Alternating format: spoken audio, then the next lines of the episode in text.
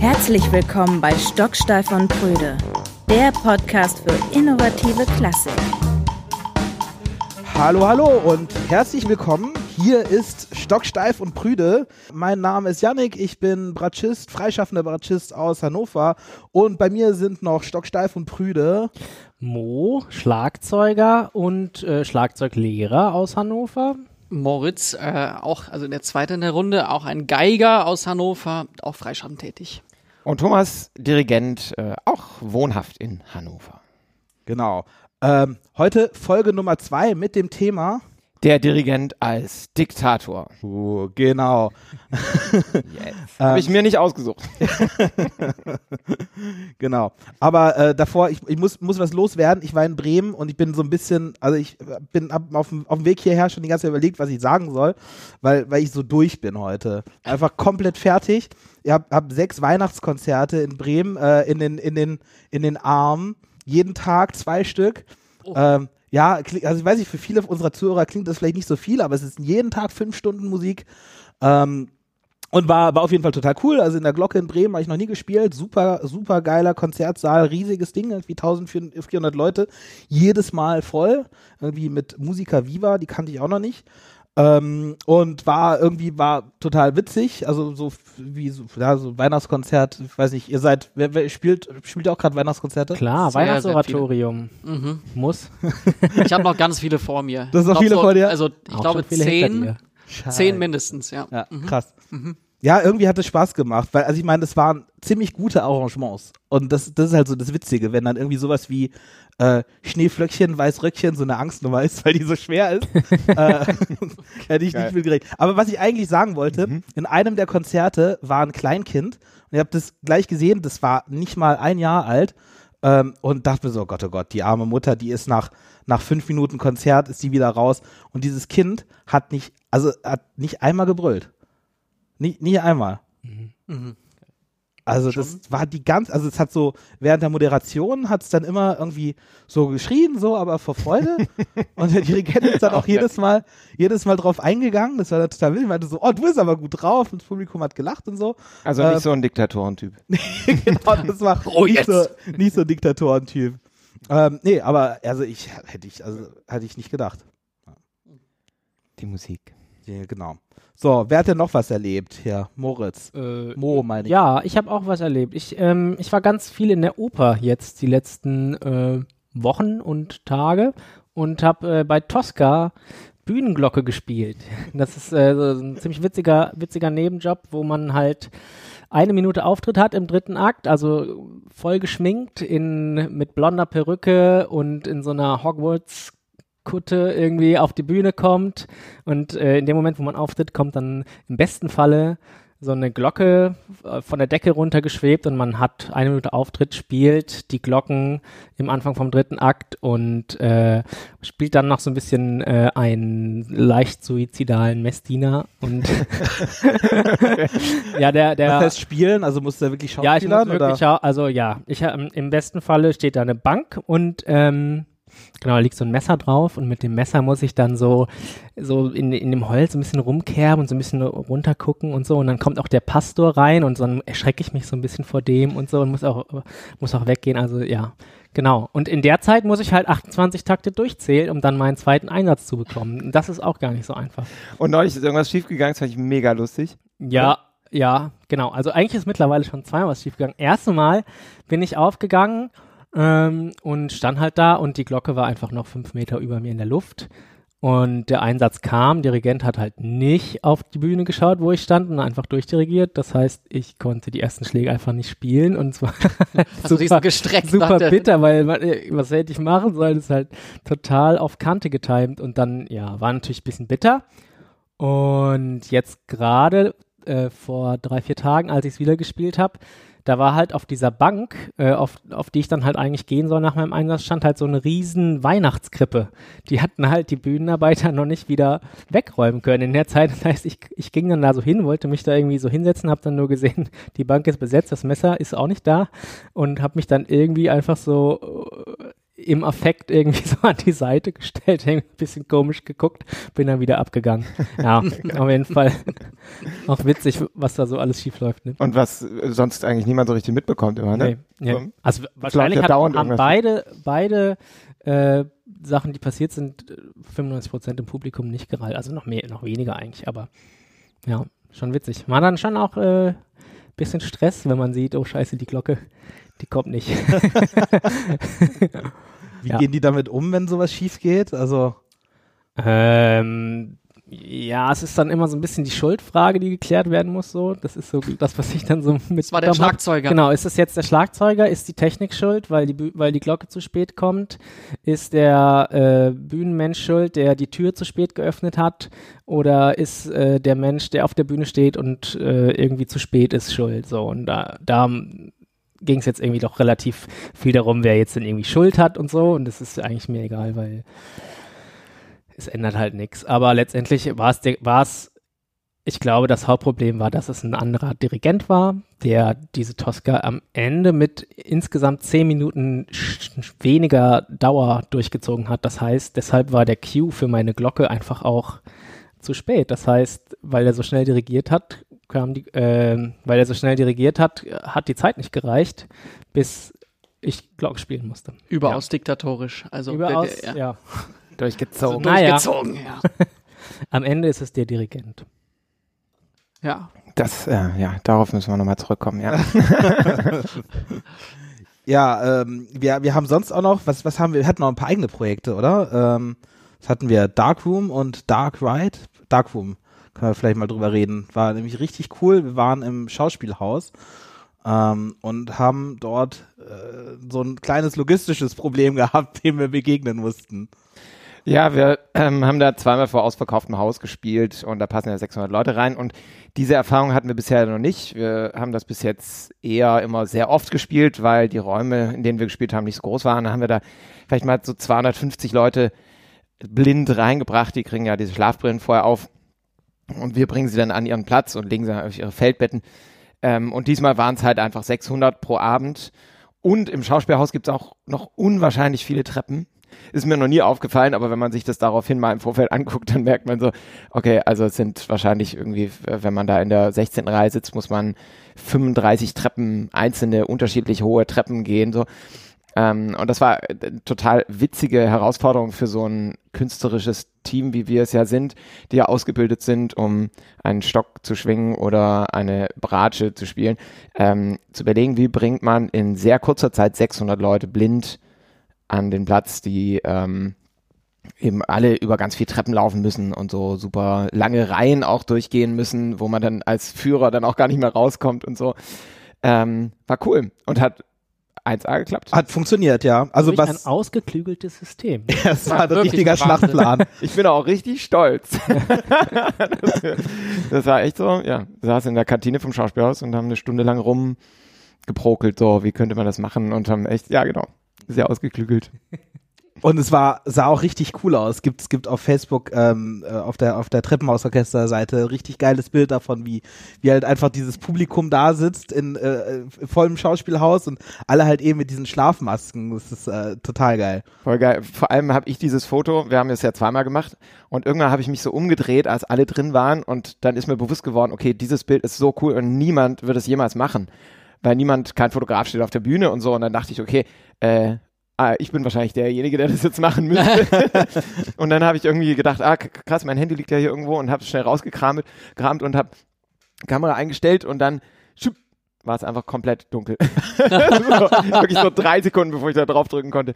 Und vier Tage später war die zweite Vorstellung, gleiche Situation, ich stehe wieder da und denke, ah, das sieht so cool aus. Ah, warte mal, ich wollte das Foto machen. und habe wieder mein Handy rausgekramt und habe ähm, das Foto gemacht und zwei Sekunden später war es komplett dunkel, so. Äh, also gerade noch. Lerneffekt Geschafft. gerade noch ausreichend. Ja, genau. Ja, weil es ist auch, es sieht halt so geil aus und keiner sieht es, weil das Publikum hat ja, hat ja eh diese Schlafmasken auf und nur, nur wir haben das halt gesehen. Und man ist dann ja irgendwie so tendenziell in so einem Mindset, dass man ja sowieso noch total pumped ist und, und total aufgeregt, weil man halt eben diese ganzen Leute reingeführt hat. Und dann muss man auch noch spielen und da, ist, also es fällt dann, äh, ja, das kann man dann nicht so wirklich genießen. Vielleicht so nach der zweiten, dritten Nummer oder so. Ja, das ähm, war auch eigentlich mit mein, mein absoluter Favorite-Moment, so äh, apropos, man ist davor noch irgendwie am tausend andere Sachen machen und dann geht's aber darum, ja, ähm, richtig tolle Musik zu machen, als du, Yannick, bei Dark Ride, dem anderen Großprojekt, was wir in letzter Zeit hatten, ähm, eine Viertelstunde vor der Premiere noch auf so einem Dach saß und so ein Und Schild Schild angeschraubt haben. und dann hast du dein, dein Zeug zusammengepackt, bist nach hingegangen, hast dich umgezogen Oder und Klo. ja, ich muss mich ja nicht umziehen. Ich hab, Ja, ich stimmt, einem- du musstest dich nicht Ja, umziehen. genau. Ich, also ich hätte, ich hätte nackt spielen können, habe ich vielleicht auch gemacht, ne? weil sieht ja keiner, weil äh, ich war im letzten Raum und ähm, Der war dunkel. und der war, der war sehr, der war komplett dunkel. Also in kompletter Dunkelheit haben wir dort im Streichquartett äh, 56 Mal den langsamen Satz aus dem Debussy-Quartett gespielt und es war toll.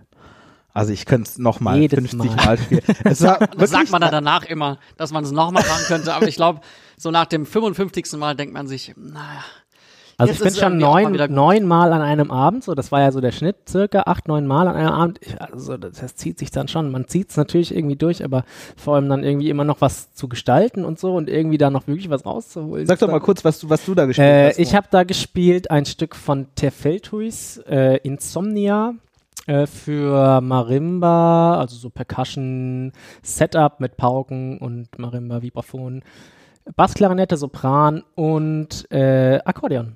Und Super das Stück. war ein sehr spannendes Stück und vor allem auch in einem sehr besonderen Raum. Nämlich, äh, wir waren im Wald. Der Wald war ein Raum, der komplett mit Rollrasen ausgelegt war und mit Efeu behangen. Das war wirklich witzig mit krassem Licht und ähm, ja, wir hatten unseren Spaß da drin. Es äh, der, äh, hat ganz spannend gerochen. äh, am Tagen fand man kann ich mich auch dran erinnern. Luftfeuchtigkeit, Ja. anfangs 95 Prozent. Das war auf jeden Fall eine groß, große, große Herausforderung, so auch für die Instrumente. es gab und sogar eine Feuerstelle, so, ne? echtes Feuer. Es gab offenes Feuer und alles das, was man einfach gerne macht, wenn man seine Instrumente in dem Raum stehen, stehen hat. Zehn Tage. Ja, was, doch, kost, was kostet eine Marimba? Ja 15.000. Oh. Es geht noch, aber Ja. so. Noch die Sparvariante. ja. Müssen vielleicht mal für alle, die nicht da waren, sagen, was das für ein Projekt war. Ja, äh, mach doch, sag doch mal. Achso, ich jetzt? Ja. Ja, gut, sag ich doch einfach mal. Ähm, das war Dark Ride. Ähm, heißt fast genauso wie Dark Room, ist aber was ganz anderes. Ja, was wir nicht können, sind Namen. nee, wirklich, also ganz schlecht, sieht man schon in unserem Orchesternamen. Oder am Namen von diesem Podcast. Oh. Der ist doch so gut. Ähm, genau, also unsere Geisterbahn, die wir alle zwei Jahre irgendwo reinbauen und wo das Publikum dann so in kleinen Gruppen durch äh, sich seinen Weg sucht und ähm, deswegen auch 56 Mal, weil das dann für jede Gruppe halt wieder neu gespielt werden muss und deswegen äh, findet es jeden Abend acht bis neun Mal in jedem Raum statt. Das ist schon irre, dass man äh, irgendwie Kleingruppen von 22 Leute waren das, glaube ich, maximal und Ja, manchmal haben sich ja, manchmal haben sich ein Ja, paar manchmal Leute reingeschrieben. weil es war halt total war- ausverkauft. Aber tatsächlich waren da fast 1000 Leute drin oder so am Schluss. Ne? so, so utopisch, wenn man sich das vorstellt. Ja, und auf jeden Fall auch witzig, ähm, dass sich die Leute da irgendwie dann auch so teilweise verlaufen oder irgendwie irgendwelche Aktionen bringen, mit denen man irgendwie nicht rechnet, immer wieder und man alles versucht, dass man die wirklich, dass man denen natürlich die Illusion gibt, dass sie sich irgendwie mehr oder weniger frei bewegen, aber man natürlich auch nicht will, dass sie irgendwie einen Raum, am Raum vorbeilaufen oder so. Zum Beispiel bei uns öfter mal passi passiert so. Ja. Ja, Im Dunkelraum hat man die ja immer nicht gesehen. Man hat dann immer nur so sich vorstellen können, wie die so, wie die aussehen, weil man hat ja die Stimmen gehabt und das war auch immer, jede Gruppe war ganz anders. Und es ist, dadurch, dass man die nicht gesehen hat, hat man es ja nur gehört, aber du hattest Gruppen, die waren super leise und dann hattest du Gruppen, die, die gingen gar nicht, die waren halt super laut und du sitzt da im Dunkeln und wartest, bis sie da alle ihren Platz gefunden haben und denkst dir so, oh Gott, oh Gott, ey, könnt ihr nicht mal. Äh, und, und aber dann, gut, dann, sobald die Musik gespielt hat, das, das war dann bei jeder Gruppe so, die waren dann, nachdem das Stück fertig war, waren die immer ruhiger als, als vorher. Mhm. Also das hat zumindest schon mal funktioniert. Und das Ganze so oft zu spielen, das wollte ich nämlich vorhin sagen, äh, die immer die beste Version des Abends war das letzte Mal, wo wir es gespielt haben. Ah ja. Und die allerbeste Version von, von allen 56 Mal war die 56. Wirklich. Ja, auf jeden Fall. Aber so, aber mit Abstand. Mit Ein Abstand. Happy das war End. noch mal, das war noch mal, noch mal so ein Knaller und wir hatten alle Bock, da noch mal zu zaubern und ähm, ja. Also ich hätte es am liebsten noch ein sieb- Müsste man mit 57. jedem Stück, ja, man müsste es eigentlich mit jedem Stück so exerzieren. Irgendwann, also jeden einzelnen Satz 56 Mal im Dunkeln spielen. Und dann am Ende, dann ist das richtig gearbeitet. Ja. Und dann aufnehmen. Irgendwann Und dann aufnehmen, ja. Ich, also ich ärgere mich so sehr, dass wir diese, dass wir die Nummer 56 nicht aufgenommen haben. Es war leider nicht möglich, weil, weil, weil, also jeder, jeder kleinste Lichtschein hat halt kein Aufnahmegerät, was man komplett dunkel machen kann. Ah ja. Und der, der kleinste Lichtschein macht halt alles kaputt, weil dann siehst du halt den Raum, der halt im Gegensatz zu den anderen Räumen nicht so inszeniert ist und der ist halt einfach total raw, weil halt komplett dunkel und hast halt in jeder Ecke einen, einen Musiker sitzen und jeder kleinste Lichtschein macht alles kaputt. Also, Hm, total. naja. Stocksteif und Prüde. Wir erklären Klassik. Ich wurde nämlich darauf hingewiesen, dass wir beim letzten Mal äh, haben wir über, über die teuersten Instrumente der Welt geredet und, und es ist mir einfach nicht mehr eingefallen. Ich wusste noch, dass es eine Bratsche war und eigentlich wusste ich auch, wer die spielt und wie sie hieß und ähm, was die so ungefähr gekostet hat, aber es ist mir einfach nicht mehr eingefallen und ähm, hat dann Matze geschrieben, ähm, das teuerste Instrument der Welt ist tatsächlich eine Bratsche. Zitat. Erstmal seit, erstmals seit Jahrzehnten wird eine der äußerst seltenen Bratschen des italienischen Geigenbauers Antonio Stradivari verkauft. Die McDonald's Stradivari aus dem Jahr 1719 wird laut Auktionshaus Sotheby's auf mehr als sechs- 32,6 Ui. Millionen Euro taxiert. Damit wäre es das mit Abstand teuerste Instrument der Welt. Ähm, ja, Fun Fact dazu, äh, sollte 2014 verkauft werden, aber keiner wollte sie haben. Bei aller Liebe. ja, so für eine, für eine Geige vielleicht, ne, aber für eine Bratze so viel Geld. Aber wird die denn gespielt? Die wird gespielt, ja, äh, David Aaron Carpenter, äh, Ah, ja. der, der, der absolute Bratschengott, ähm, der, der, der spielt die manchmal, ich, der, ich glaube, der spielt die nicht, nicht, nicht permanent. Aber die hatte auch äh, sehr berühmte Vorbesitzer. Also, äh, William Primrose, äh, Mhm. auch sehr Ah, ja. Äh, Bratschist, hat die gespielt zum Beispiel.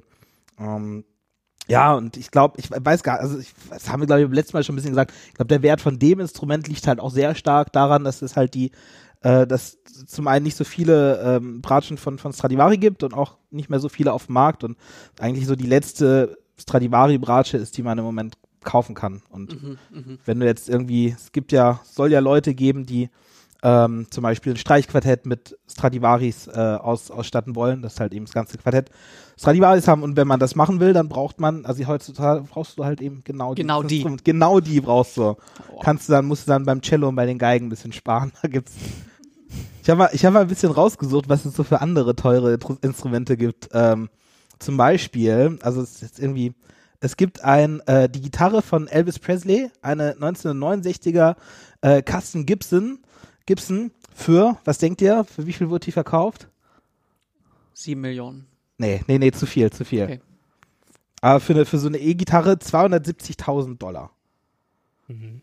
Oder ähm, ein mit Blattgold verziertes Klavier, ähm, von wem? Das Franck Ribéry dann aufgegessen hat. äh, ja, nee, ebenfalls von Elvis Presley wurde für 600.000 Euro, äh, äh, nee, 600.000 Dollar verkauft. Oder dann gibt's eine Gitarre von El, äh, Eric Clapton für 950.000. Ähm, oder richtig cool finde ich die Geschichte äh, John Lennons Klavier.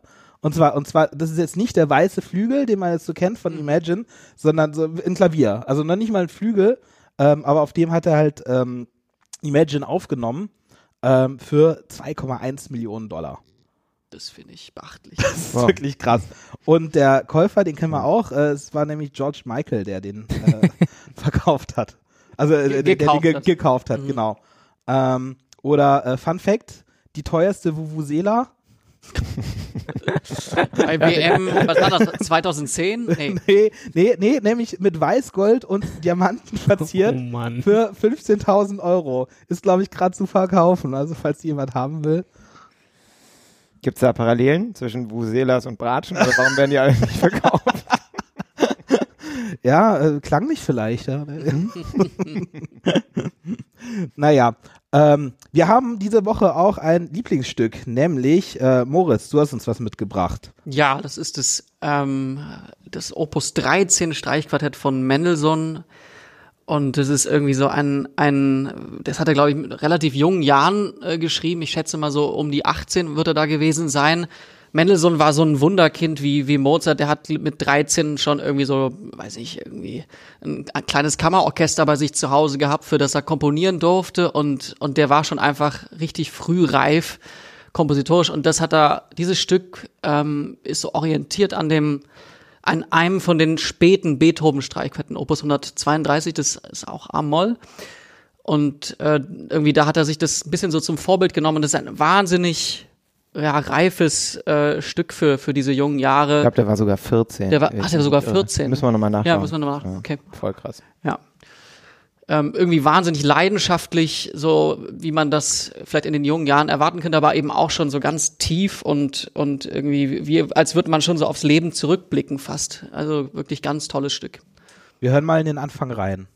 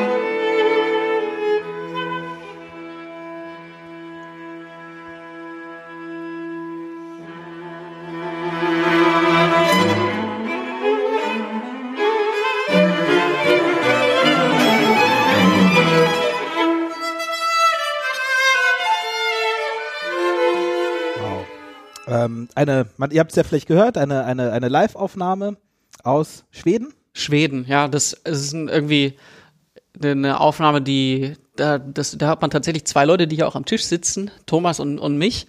Voll schön gespielt, Moritz. Ja, ja, ebenso. Ähm, und also das war also eine, einfach über Michael Rudolfsson, ein, ein be- befreundeter ähm, Posaunist, der da äh, so eine Ferienwohnung in Schweden hat, so ein Häuschen, wie das Insel, irgendwie wie auf einer Insel, wie sich das wie sich das gehört, ohne weiß ich nicht, ohne Elektrizität oder wie war das? Ja, also eigentlich fast nur so richtig ohne Dusche. Man musste irgendwie so mit dem Gartenschlauch und so, wie das Aber halt mit so. Sauna. Aber mit Sauna natürlich. Und es war ein wahnsinnig schöner Urlaub, den wir da zusammen verbracht haben. Und äh, ja, am Ende gab es halt ein kleines Konzert und da haben wir das Stück gespielt. Und es war ja irgendwie schön, dass es dann einen Mitschnitt von gibt. Und äh, ja, jetzt das so nach wie, wie vielen Jahren? Drei Jahren wieder zu hören, ist ganz, ganz schön eigentlich. Ja. Ja, ich finde die Aufnahme eigentlich also auch total gut. Und äh, ja, ist ein tolles Stück. Also ich, ich, ich liebe Mendelssohn im Moment sehr. Mhm. Und es ist einfach, einfach tolle Musik. Ähm, ja, ich habe noch einen Ausschnitt aus dem Mittelteil. Ähm, können wir vielleicht auch noch mal kurz reinhören. Ähm, mal schauen, was da sonst noch so passiert. Es sind ja so verschiedene Themen, die dann teilweise auch gleichzeitig kommen und so ein bisschen äh, Es ist überlappen. total interessant. Also wenn man diesen, diese Einleitung hört, denkt man ja irgendwie so, ah ja, langsamer Satz. Aber es, wie, wie man jetzt gerade schon gehört hat, ist auf einmal bricht es dann eben aus dieser Stille. Kannst du jetzt nicht mal sagen, welcher, welcher Satz das Das überhaupt ist der, der erste Satz aus, aus dem, aus dem Streichquartett. Und ja, also der hat, der, das, das beginnt eben in diesem, diesem choralartigen fast und dann kommt eben dieses Dululululum, also es ist die Bratsche, ja, natürlich die Bratsche, die diesen Ausbruch ähm, auslöst und, und dann ist es ein wirklich so ein Allegro eben, also ein wirklich ähm, intensiver, ähm, ja, bisschen manisch fast schon so ein Satz. Und immer wieder mit so nachdenklichen Momenten, die dann wieder in dieses Manische führen. Krass,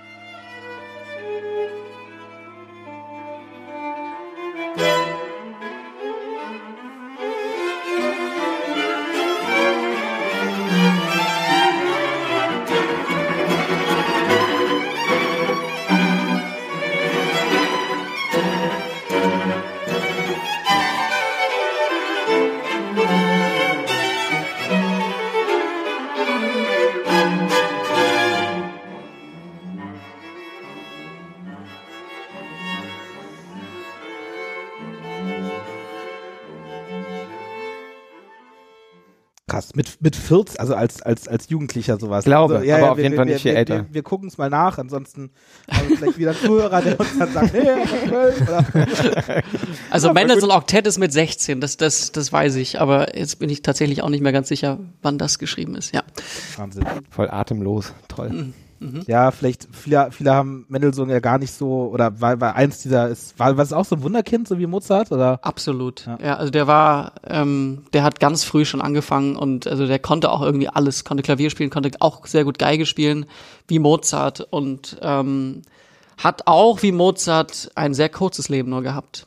Der ist nicht alt geworden. Ja, ich, ich habe mir hier die Lebensdaten mal aufgeschrieben, weil ich äh, bin vorbereitet. Mhm. Ähm, geboren 1809 in Hamburg und gestor äh, gestorben 1847 in Leipzig. Tatsächlich nicht, ja.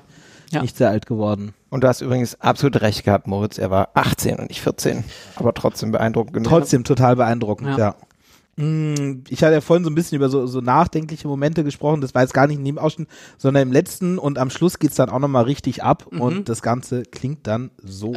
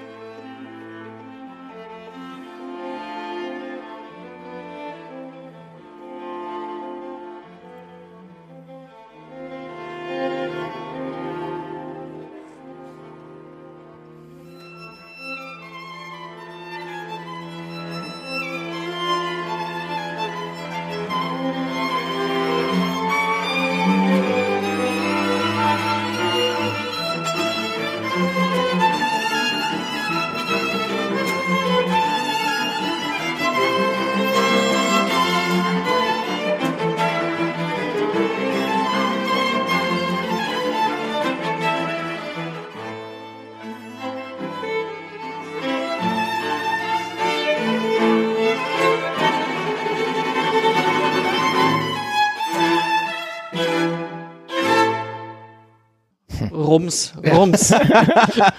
Aber es Geil. ist so geil, so eine dieser Stellen, wo es halt so richtig laut wird, wo man echt, also es gibt ja so Stellen, wenn man, wenn man spielt, auch wenn man dirigiert, aber noch mehr, wenn man spielt, wo man denkt, man flippt eigentlich fast aus. Und das ist so eine, also gerade als Cellist, man spielt da einfach nur so Achtel unten, ne? Es könnte total langweilig sein, aber es ist so krass energiegeladen und dann muss es einfach, man spielt so laut man kann. Es scheppert so richtig, einfach, das ist ja, so geil. Muss es dann auch. Ja. Und dann steht da einfach, okay, und ab jetzt noch mal ein riesiges Crescendo so und man kann gar nicht mehr lauter, aber irgendwie muss es gehen und dann spielt man halt irgendwie noch lauter. Das ist so geil. Und dann dieser Rezitativschluss am Schluss, dieses Didam, bam, badadam, schrumm. Schrumm, super. Voll geil. Wow. Ähm, ja, sehr geigenlastiges Stück, ne? Also, also es ist irgendwie so, ich glaube, das Frühwerk von Mendelssohn war immer, also die ganzen Kammermusiken bei beim Mendelssohn Oktett ist ja auch so, Ja. dass da auch, also Bisschen Violinkonzertmäßig, ja. Mhm. Aber also das, das bleibt auch so. Also der, wir haben über das Dunkel, ähm, das, den Dark Ride gesprochen, über diesen Dunkelraum. Äh, ich habe mich jetzt, als Yannick das erzählt hat, erinnern können, wir haben vor zwei Jahren, war das? ja, vor genau zwei, Vor genau zwei Jahren also zwei Jahre vor dem letzten Dark Mhm, Ride haben wir, haben wir ja schon mal einen Dunkelraum auch gehabt und da haben wir auch ein Mendelssohn-Quartett gespielt, aber eben das Opus 80, das letzte, F-Moll und da den langsamen Satz rausgespielt und da ist es, also das, das hat sich bei Mendelssohn tatsächlich von Frühwerk und Spätwerk nicht, da hat sich nicht in, dem Sinne viel geändert. Er ist, er ist total ähm, immer noch voll gegen die Wand sozusagen. Das ist, das zeichnet die Streichquartette aus. Das ist in dem in einem anderen Werk von Mendelssohn gar nicht so so sehr der Fall. Also da gibt's auch sehr so, wenn man an Sommer, Sommernachtstraum oder so denkt, so ganz ähm, ja so Mozarteske Sachen, ganz filigran und ähm, auch das Violinkonzert äh, sehr, also irgendwie so feine Musik oder auch die Klaviersachen, Lieder ohne Worte und so diese Sachen. Das ist ähm, und eben in den Streichquartetten ist es dann häufig noch ein bisschen ja, alles irgendwie noch krasser und, und, und intensiver. Krass emotional. Mhm, Ja, mhm. auch, also muss man sich unbedingt anhören. Dieses F-Moll-Streichquartett finde ich eines von den geilsten Stücken überhaupt. Stocksteif und Brüder. Ja, Mendelssohn ist ja, war ja also sehr als Komponist bekannt, als Geiger und auch als Dirigent, was uns ja sehr gut zu unserem nächsten Thema bringt, äh, weil Mendelssohn hatte einen sehr, sehr großen Einfluss auf das Dirigieren, wie wir es heute kommen, äh, so, so wie wir es heute kennen. Äh, unter anderem war er einer der ersten Dirigenten, der einen Taktstock benutzt hat. Und das war damals ein komplettes Novum, war auch sowas, was, was viele Leute erst nicht verstanden haben.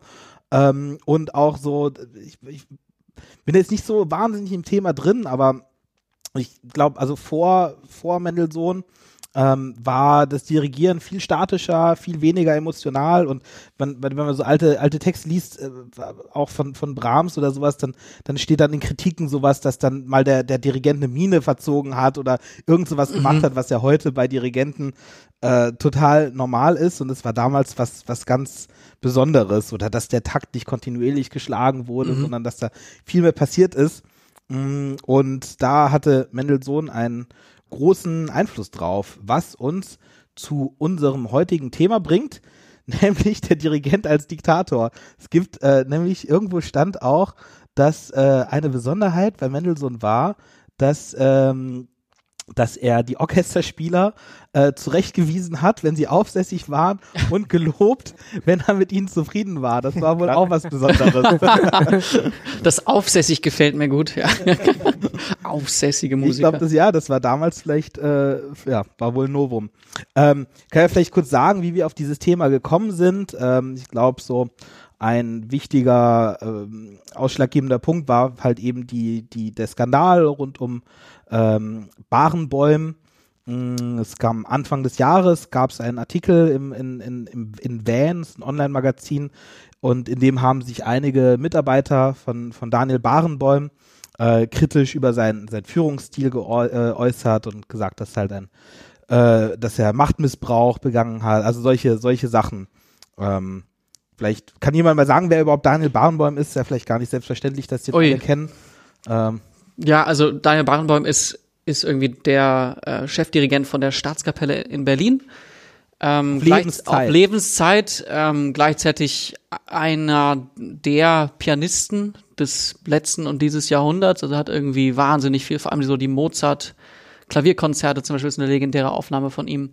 Und der war halt schon in jungen Jahren äh, weltbekannt. Der Mann von Jacqueline Dupré war ja, also man kennt ganz viele so Aufnahmen aus der Zeit. Jacqueline Dupré ist? Eine, achso, Entschuldigung. Ja, Jacqueline Dupré ist eine der auch wichtigsten äh, Cello-Solistinnen äh, ihrer Generation gewesen. Die ist jetzt leider schon gestorben. Ich glaube in den 90er Jahren wahrscheinlich an, an oder an, unter den Folgen von Multiple Sklerose. Ähm, ja, also und Barenbäum ist eben auch und das, das ist für das Thema auch interessant. Er ist halt so die Galionsfigur des politischen Musikers. Also er, er hat dieses äh, West Eastern Divan Orchester gegründet, das ähm, zum Teil aus ähm, Israelis und Palästinensern, aber eben auch aus ganz vielen anderen. Also sozusagen es soll eine, eine Mischung aus jüdischen und, und arabischstämmigen ähm, Musikern sein. Äh, und ja, das ist eben so eine politische Botschaft, die ihm äh, ganz wichtig ist und äh, die ihm ganz viel so mediale Aufmerksamkeit auch gebracht hat. Er war halt immer so der Botschafter für Verständigung und für ja, also diese, diese ganzen Werte, für die möglichst, also vielleicht auch ein Beethoven eingetreten wäre oder, oder so in der Richtung. Also das war nicht nur Musiker, er war oder er ist nicht nur Musiker, sondern er ist eben auch so dieser, ja, dieser ähm, moralische irgendwie ja, Künstler, der, der mehr ist als ein Dirigent. Genau. Und gleichzeitig ist er total ähm, so eine öffentliche Figur und äh, sehr divers eben wird er auch wahrgenommen. Zum Beispiel gibt es ja ähm, über diese, äh, diese Zeit der Ehe mit Jacqueline Dupré gibt es ja einen Film, und das fand ich damals total krass zu sehen. Da, da wird er ja dargestellt von einem Schauspieler und er kommt halt überhaupt nicht gut weg. Also es wird ihm so ein bisschen so unter, äh, durch die Blume ähm, vorgeworfen, dass er sich dann, als Jacqueline Dupré krank geworden ist, eigentlich überhaupt nicht mehr um sie gekümmert hat und mhm. so und sich total zurückgezogen hat. Und äh, das fand ich irgendwie so Wahnsinn. Ich meine, dieser Mensch läuft durch die Straßen Berlins und da kommt dieser Film raus über sein Leben ja irgendwie auch und er wird total schlecht dargestellt mhm. und so. Mhm. Also fand ich irgendwie krass. Aber gut, ist einfach eine das gehört dazu, Person des öffentlichen ja. Lebens irgendwie so, ne? Ja. Genau, in der, in der Berliner Orchesterszene ja super präsent, super wichtige Person. Ähm, ich habe mir mal so ein paar Zitate zusammengesucht, damit man vielleicht so ein bisschen versteht, was so die, worum es jetzt in den Anschuldigungen geht. Wir wollen auch nicht nur über Barenbäum reden, aber, aber so ein bisschen, bisschen doch. Ähm, es haben sich dann nämlich auch ein paar äh, ehemalige äh, Mitglieder der, der Berliner Staatskapelle dann auch äh, nicht nur anonym, sondern dann auch wirklich mit Namen zu Wort gemeldet. Zum Beispiel der ähm, äh, äh, Martin Reinhardt, der 13 Jahre äh, Bassposaunist der Staatskapelle war, schreibt, äh, ich habe die besten musikalischen Erlebnisse meines Lebens unter Barenbäumen gehabt und bin dafür sehr dankbar. Aber manchmal ist der Preis, den man dafür zahlt, einfach zu hoch. Oder die ehemalige Solopauke, der, äh, die jetzt äh, Solopauke der, der Bayerischen Staatsoper ist, ähm, hat ist ein gesagt- Er. Also ein R, genau, ja, ja. Äh, Willi Hilgers äh, schreibt äh, auch erstmal, alle haben ja so eine Hochachtung für ihn. Also es muss schon, Das, das ist inter total interessant. Alle, die darüber ihn schreiben, stellen erstmal in den Vordergrund, dass es künstlerisch sozusagen, dass er unangreifbar ist. genau, so klingt das auch. Er schreibt, ey, Barenboim ist und bleibt für mich nach wie vor einer der größten Musiker, die wir auf diesem Planeten haben. Vielleicht sogar der größte. Es kommt aber ein Aber. Äh, meine Gesundheit hat sehr darunter gelitten. Ähm, ihm wird halt von seinen von seinen Kollegen halt vorgeworfen, dass er sehr temperamentvoll und launisch äh, gewesen sein sollte, dass er die Musiker schikaniert hat und, und dass es wohl wirklich einen großen Verschleiß von, von Musikern dort gab, äh, die dann Schlafstörungen hatten und Stress und Angst und, und wirklich in, in Depression verfallen sind. Also der Pauker sagt, äh, es gibt so, es ist die reden davon, dass die irgendwie im Konzert angebrüllt wurden, solche Sachen. Oder der Pauker sagt, äh, ich habe gesagt, Herr Barenbäum übrigens, ich heiße nicht Pauke, ich habe einen Namen. Mein Name ist Willi Hilgers. Und dann hat er gesagt, wissen Sie was? Sind Sie nicht so sensibel? Ich sage zu Ihnen, was ich möchte. Also das ist wohl in der, in der Probe gefallen. Ähm, ich weiß nicht, vielleicht ist es für viele ähm, viele unserer Zuhörer nicht so ganz greifbar, was das, was das für einen Musiker bedeutet, wenn, wenn so eine, wenn so eine Atmosphäre herrscht. Also wie, wie würde man, wie, was, was macht das mit einem? Ja, also das ist ähm, ein zweischneidiges Schwert, diese, diese ganze, ähm, ja, also diese Situation, in der man sich befindet als, als Musiker im Orchester. Auf der einen Seite sucht man jemanden, der so eine musikalische Autorität hat, dass man da alles für gibt, und, um die zu verwirklichen. Also jemand, der so überzeugend ist in seiner, in seiner Vision, dass man irgendwie das Gefühl hat, okay, ich gebe jetzt alles, um den zufriedenzustellen. Und man hat auch das Gefühl, okay, der, der fordert das auch von einem. Also der, wenn man da einen schlechten Tag hat, äh, unmotiviert oder unkonzentriert spielt, dann, dann kommt sofort ein böser Blick oder dann ist sofort klar, ähm, das wird registriert. Auf der anderen Seite ist natürlich eine Atmosphäre, in der Angst herrscht, in der diese Motivation dadurch kommt, dass die Leute einfach Angst haben, äh, vor der Gruppe bloßgestellt zu werden oder ähm, persönlich angegriffen zu werden, ähm, sorgt für ähm, ein sehr verkrampftes Musizieren. Also ganz oft sorgt es dafür, dass die Leute äh, ähm, sehr akkurat spielen, aber ein bisschen so auf Sicherheit und und äh, bloß nichts falsch machen wollen, ja. Und das ist ja, also da das ist das ist wirklich eine eine äh, Frage, die die noch, zu klären ist generell, also die vielleicht auch gar nicht zu klären ist, ähm, was die besten Resultate hervorbringt. Ob es der der Dirigent ist, der irgendwie kollegial mit seinen Leuten umgeht oder ob es der Dirigent ist, der alles abfordert, alles abverlangt und äh, aber gleichzeitig dann manchmal Einzelne völlig vernichtet in seinem Stil.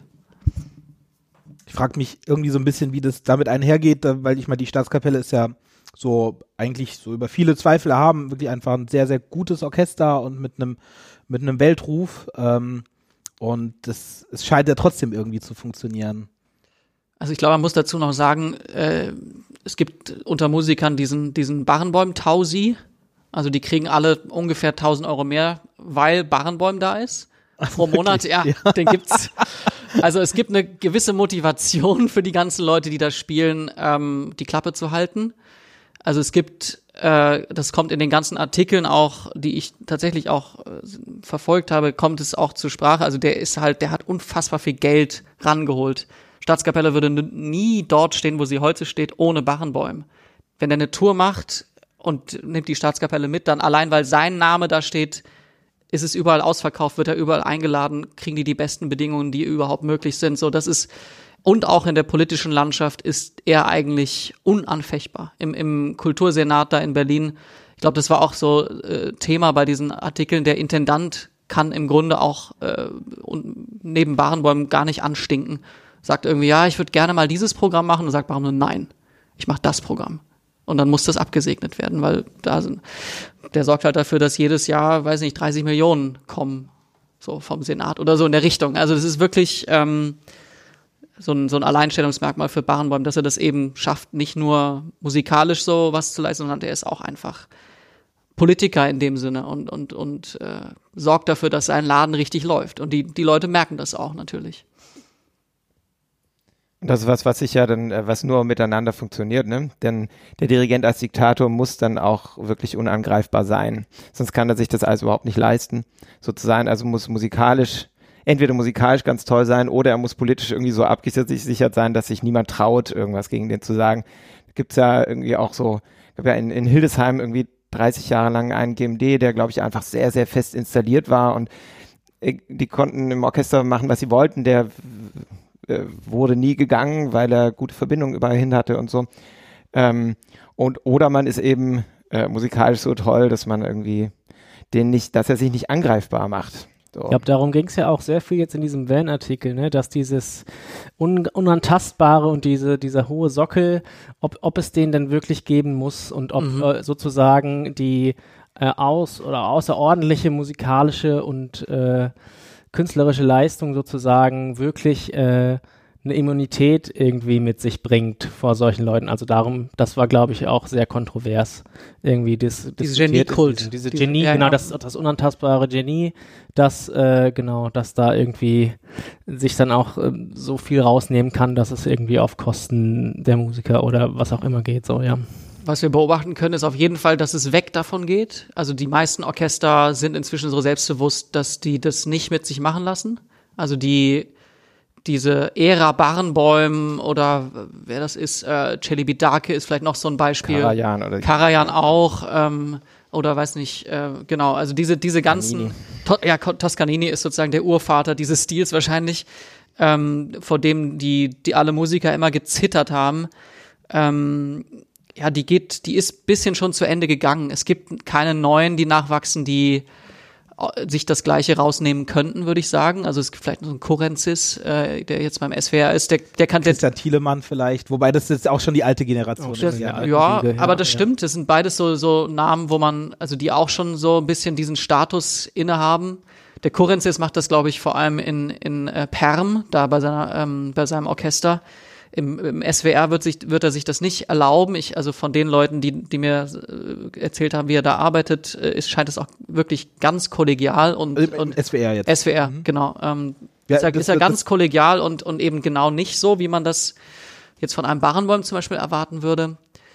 Ähm, also äh, sozusagen die, die, der, der Wechsel hat schon stattgefunden. Es gibt halt jetzt noch diese Überreste sozusagen, die, die, die noch existieren.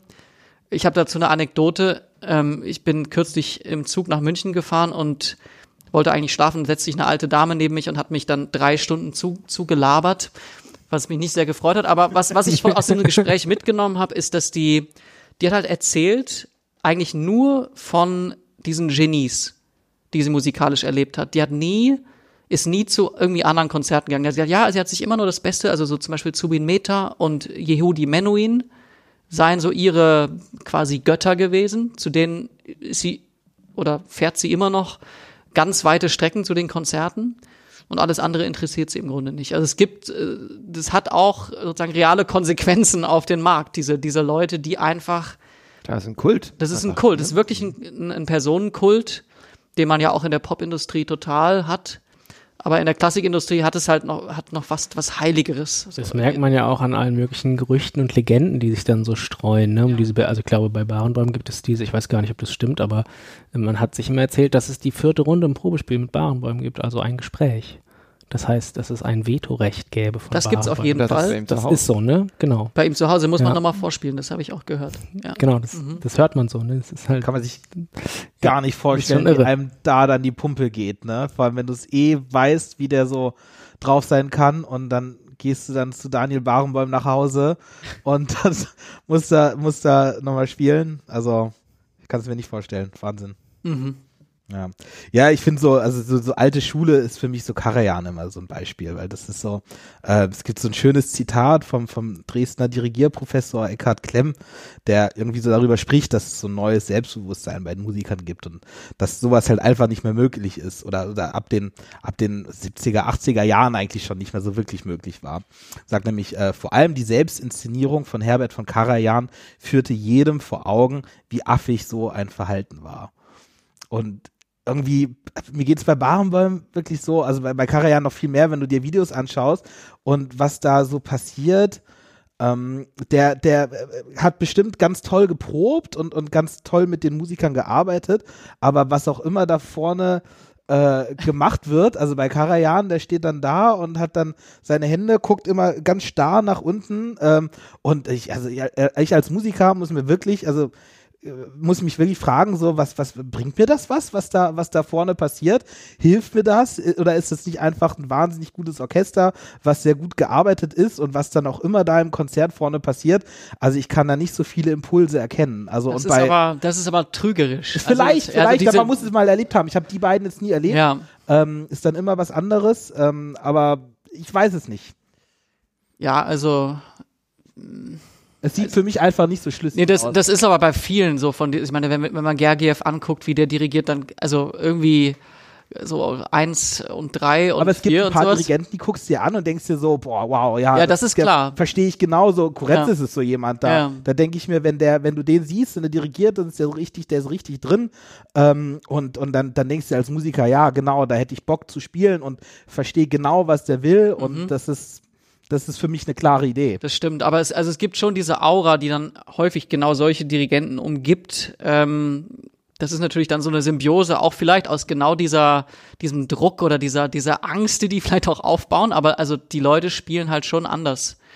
Ähm, wenn dann so jemand da steht und macht dann irgendwie nur kleine Handbewegungen, aber also so ein, so ein super Orchester, die brauchen auch nicht mehr die eins, die zwei und die vier, sondern die brauchen eigentlich nur jemanden, der paar Impulse klar gibt und den Rest, ähm, also halt irgendwie eher emotional oder, oder gestalterisch äh, durch seine Bewegung macht. Also dieses Organisatorische braucht man ab einem gewissen Level nicht mehr so stark.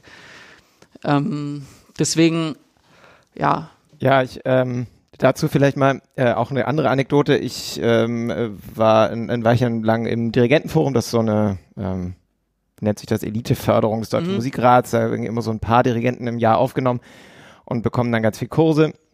Und wir hatten einen Kurs ähm, beim Beethoven Orchester mit Kurt Masur. und ähm, dann haben wir irgendwie natürlich relativ viel geprobt da und alles möglich gemacht. Er hat so ein paar Sachen zu uns gesagt und gar nicht so viel. Aber ähm, es gab dann irgendwann die Situation, dass wir alle dirigiert haben, so einen Satz. Und ich meine, wir waren alle echt am Ende unseres Studiums so, die anderen Leute sind jetzt alle irgendwo GMD, sonst wo, also wirklich extrem fitte Leute. So. Ähm, und haben da dirigiert um unser Leben so und dann kam Kurt Masur und der, war schon relativ alt und äh, der konnte eigentlich gar nicht mehr so richtig dirigieren und stand nur vorne und hat irgendwie so sehr gesammelt und böse und ernsthaft geguckt. Und das Orchester hat aber einfach viel besser gespielt, als er dirigiert hat, so, weil die den einfach auch beeindrucken wollten. So, ne? Und das hat da was damit zu tun, ne? wer da vorne steht, ob man dann denkt, okay, da hat man jetzt so eine, so eine Kapazität da vorne stehen, die äh, da sind alle irgendwie anders inspiriert, als wenn da so ein Jungspund steht, ähm, der zwar tolle Bewegungen macht, aber die Leute irgendwie nicht erreicht. Vielleicht wäre jetzt ein guter Zeitpunkt, mal zu erklären, was denn so überhaupt ein Dirigent macht, weil ich habe das Gefühl, vielen, vielen Leuten äh, ist das ist das gar nicht mal so klar. Was ist so, was macht das denn aus? Was, was, was für Aufgaben hat ein Dirigent? boah, viele. Also, also äh, zum einen ist es derjenige, der die musikalische Idee oder die Interpretation ähm, verkörpert, mehr oder weniger. Also der muss äh, den Plan haben für, für das Konzert und auch für die Probenarbeit. Also wie, wie organisiert man sowas, dass, dass ein Stück, was man jetzt neu lernt, oder vielleicht schon alle, ein paar haben es gespielt, manche nicht, ähm, wie organisiert man das, dass das am Ende im Konzert gut zusammenläuft? Also wie, wie probe ich die schweren Stellen, wie führe ich äh, die Flöte und die zweiten Geigen zusammen, die da parallel laufen? Also wie mache ich das in der Probe? Und auch gleichzeitig muss es jemand sein, der, der ganz viele Sachen checkt. Also der sofort merkt, okay, hier, der, der Solo-Bratscher, der, der will mich äh, absägen, so ungefähr. Der, der hat mich auf den Kieker und dann muss der Dirigent sofort irgendwie das versuchen, entweder charmant oder mit, mit auf den Kopf hauen quasi, so verbal, muss er das lösen, dieses Problem. Und der, das ist so eine, so eine Vielzahl aus, aus ähm, Aufgaben, die so ein Dirigent hat. Und im Endeffekt ist es dann wie ein, ein also im, im konservativen Verständnis wäre es wie ein Pianist, der so eine Klaviatur hat. Das ist am Ende der Dirigent, der die Musiker wie eine Klaviatur so symbiotisch benutzt und am Ende eben das erzeugt, was er so als Vision hat. Natürlich ist die Realität ganz oft ein bisschen anders. Äh, und die Musiker haben vielleicht ein bisschen mehr äh, selber auch äh, an Input äh, vorzuweisen. Aber ähm, ja, theoretisch ist es der, der alles bündelt und der, der alles zusammenführt. Ja, und ganz äh, erstmal platt gesagt, so für, für die Gun, so für die, für die Basics, also er, er gibt Einsätze, leitet die Musik, führt die Musik und gibt das Metrum und so. Also das, das sind erstmal so die, die Grundaufgaben. Ich meine, das, mhm. das, was du ansprichst, sind natürlich auch schon sehr wichtige Sachen, aber es geht erstmal auch, glaube ich, um die Organisation, ja, Organisation. dieser mhm. 30 bis äh, 110 Menschen, dass die alle zusammen anfangen, aufhören und mhm. zusammenspielen. Das ist richtig also, lustig, dass du das sagst als Schlagzeuger. Natürlich, also Sag mal das, was man in der Hochschule weil, hört. So. Naja, erstmal, darum, darum geht es ja irgendwie. Ja, ja. Ich meine, also klar, das, was du sagst, das ist alles richtig, aber ich nur, ich weiß nicht, wer zuhört, aber ähm, das, das, also es ist auch Handwerk, viel Handwerk erstmal und äh, genau. Total. Der Schlagzeuger sagt immer so, ich will einfach nur sehen, wie die Eins nach unten geht, der Rest Voll. ist mir also, ja, genau. Aber du wissen, wann ich draufhauen soll. Genau. Ja, und dann kommt die Interpretation. Aber dafür sind ja die anderen zuständig. Ja, das, macht, das machen die anderen dann. Ja, das ist, glaube ich, ähm, ich werde ganz oft natürlich gefragt, was macht ein Dirigent eigentlich, ähm, weil sich das niemand so richtig erklären kann. Das ist ja im Konzert, man erlebt ja nur das Konzert. Und da ist es irgendwie so ein bisschen so was unerklärlich Magisches. Und viele erkennen auch wie ihr bei äh, Karajan keinen wirklichen Zusammenhang zwischen dem, was er macht, manchmal auch schon. Ähm, und dem, was die Leute spielen. Ähm, und ich finde es immer ganz gut, sich zumindest mal vorzustellen, dass es eine zweiteilige Arbeit ist oder der Großteil der Arbeit eben vor dem Konzert stattfindet und es da um die Probenarbeit geht und eben wie, wie kriege ich dieses Orchester auch zusammen und ähm, das ist ja auch vielleicht nicht jedem klar, zumindest äh, wenn man nicht drüber nachgedacht hat. Die Leute, die im Orchester sitzen, haben ja alle nur ihre eigene Stimme da sitzen. Und wenn man ein äh, komplexes Stück hat mit, was weiß ich, 38 Stimmen, die alle gleichzeitig ablaufen, niemand von den Leuten im Orchester weiß genau, was die anderen eigentlich alle machen. Also allein das zu koordinieren und zu vermitteln, ist ähm, eine hehre Aufgabe. Und dann kommt halt irgendwann das Konzert. Und ähm, also zu diesen Aufgaben, das zu organisieren, ähm, finde ich die schönste, äh, die schönsten Erlebnisse beim Dirigieren ähm, habe ich, wenn ich das Gefühl habe, sowas wie ich setze mich an die Spitze einer Strömung und führe quasi alle Emotionen, die gerade im Raum sind, ähm, auf einen absoluten Höhepunkt und zwar so, dass alle genau das Gleiche zum gleichen Moment spüren. Ähm, das würde auch sonst passieren. Da steht vielleicht irgendwie ein Crescendo und dann steht Forte und dann werden alle lauter und dann spielen alle laut. Aber das ist nochmal was anderes, als wenn da jemand vorne so suggestive, tolle Bewegungen macht, dass alle das Gefühl haben, ja, okay, jetzt gibt es so einen krassen Aufbau und dann legen wir alles in diesen Ton. So, und dafür ist es einfach ähm, manchmal richtig schön, einen Dirigenten zu haben. Nicht nur manchmal, es ist, ja. Ja, man muss ja auch sagen, dass, dass äh, es ja auch ohne Dirigent geht zum Beispiel. Also es gibt ja Orchester, die spielen ohne Dirigent, ähm, wobei man da auch unterscheiden muss. Ich würde sagen, es gehen nicht alle Stücke ohne Dirigent. Es gibt, wie in Frankreich gibt es dieses, wie heißen die, Les Dissonances oder irgendwie so in der Richtung. Das, die machen auch Brahms-Symphonien und alles Mögliche ohne Dirigent. Ist dann ein sehr, sehr hampelnder Konzertmeister. äh, aber ja, es und ist, in der Probenarbeit auch halt krass, ne? ist ziemlich Also, krass. Also, ähm, Wer, wer probt das dann? ja, ich glaube, Genau, aber da brauchst du dann ja auch jemanden, der es in die Hand nimmt. So. Also Genau, du kannst ja mit also- 80 Leuten demokratisch Nee, abstimmen, nee, wie laut du da spielst. So. Genau, aber also das, das ist ganz interessant, dass es trotzdem, glaube ich, auch sehr gut funktioniert, mit wahrscheinlich mit den vorhersehbaren äh, organisatorischen Problemen. Äh, also erfordert dann viel mehr Eigeninitiative und Überblick von den einzelnen Musikern. Ähm, aber also ja, meistens sind es eher Kammerorchester, die ohne Dirigenten arbeiten. Und Kleinere Formationen. halt ähm, natürlich auch vielleicht ganz interessant zu wissen, ähm, so ein Orchester funktioniert ja tatsächlich für sich als eigenständiges, ähm, als eigenständiger Organismus.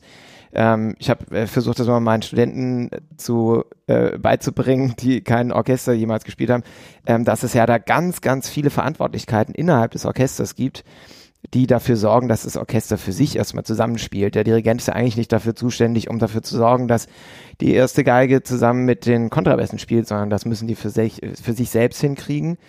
Ähm, und das ähm, hat ja dann damit zu tun, dass es immer einen Stimmführer gibt und so weiter. Also es gibt so ganz, ganz viele Querverbindungen und Aufmerksamkeiten im Orchester untereinander, ähm, so das Orchester alleine spielen kann. Und da habe ich auch ein sehr schönes Erlebnis gehabt, als ich ähm, noch in meinem Studium ähm, einmal bei so einem, es war so ein Workshop mit dem, äh, das hieß das kritische Orchester, war in Berlin. Geil, das gibt's wirklich, ne? Ich habe davon Ja. nur nur Geschichten gehört, aber ja, ich äh, habe mitgemacht einmal, das war auch so ein Auswahlverfahren und da wurden vier ausgewählt und ich war einer von den vieren und dann ich da- war mir nicht sicher, ob das ein Mythos ist Nee, oder ob es wirklich. ich weiß nicht, ob es das noch gibt, aber es gab es damals zumindest. Und es waren halt lauter so Berliner Philharmoniker und Co., die dann da saßen und dann äh, waren wir eben wir vier und äh, haben da dirigiert und so. Und, und irgendwann mal hat man Bruckner 4 gespielt und das haben die halt alle, also die Hälfte von denen hat das schon mit Karajan schon zehnmal aufgeführt und dann, also die kannten das in- und auswendig mit den größten Dirigenten gearbeitet. Und der vor mir hat da sich einen Wolf dirigiert, also hat zumindest irgendwie versucht, da was ganz Tolles draus zu machen. Und irgendwann ist Guy Braunstein, der Konzernmeister, ist aufgestanden, hat gemeint, äh, setz dich mal hin. Hat den weggeschickt. Jetzt spielen wir mal alleine. Und dann haben die alleine gespielt und haben einfach unfassbar krass gespielt. Natürlich bei dem Stück ist auch nicht schwer, das geht einfach geradeaus, da gibt es keine Probleme zu lösen und so.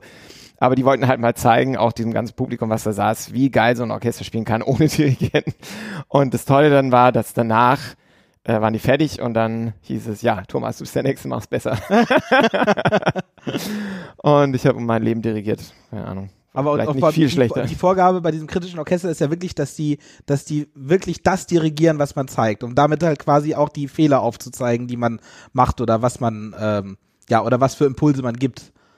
Ja, wobei ich mir nicht so sicher bin, ob das dann wirklich so immer so passiert. ähm, das, äh, was aber auch interessant ist, ist, oder auch ein, ein Teil dieses Konzeptes ist, dass das Orchester eben Rückmeldung gibt.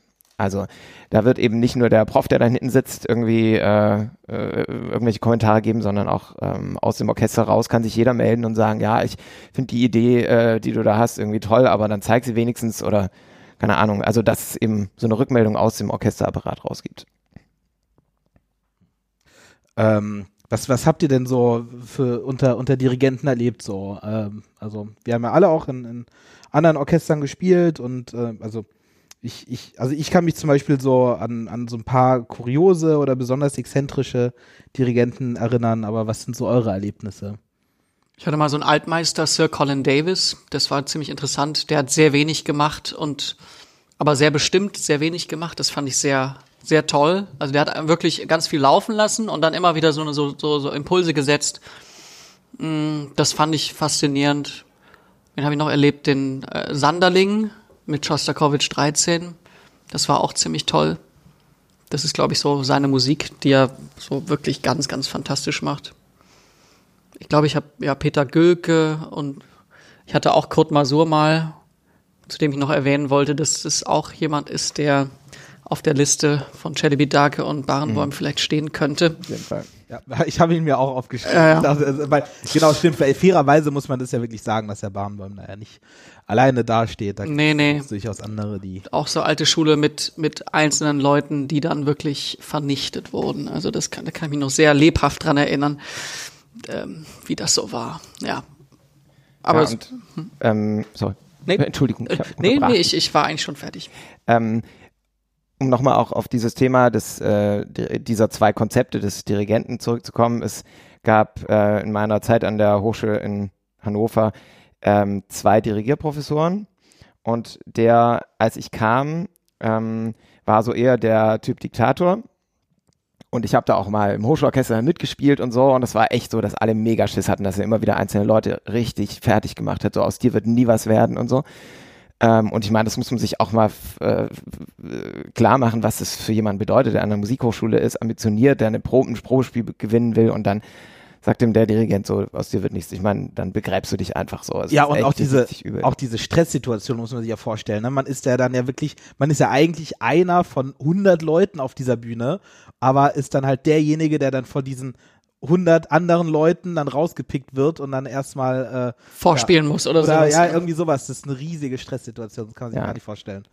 Total krass. Und dann ähm, kam eben der neue Prof, das war dann äh, der, bei dem ich auch studiert habe, A.G. Owe, der zu der Zeit so ähm, auf dem Höhepunkt seiner Laufbahn war, so also wirklich überall Chefdirigent war und ähm, ich finde auch wirklich ein fantastischer Dirigent. Ähm, und der hat dann die erste Hochschulorchesterphase gemacht und alle wussten, das war so ein bisschen auch dieser Fame-Faktor, so, ne, da kam irgendwie so ein berühmter Dirigent, nicht so ein Prof, sondern Ist so auch nichts, was nicht selbstverständlich ist, dass man wirklich einen großen Mhm. Dirigenten, dazu kann man ja schon erzählen, als, als Professor haben kann und der dann so ein Hochschulorchester leitet.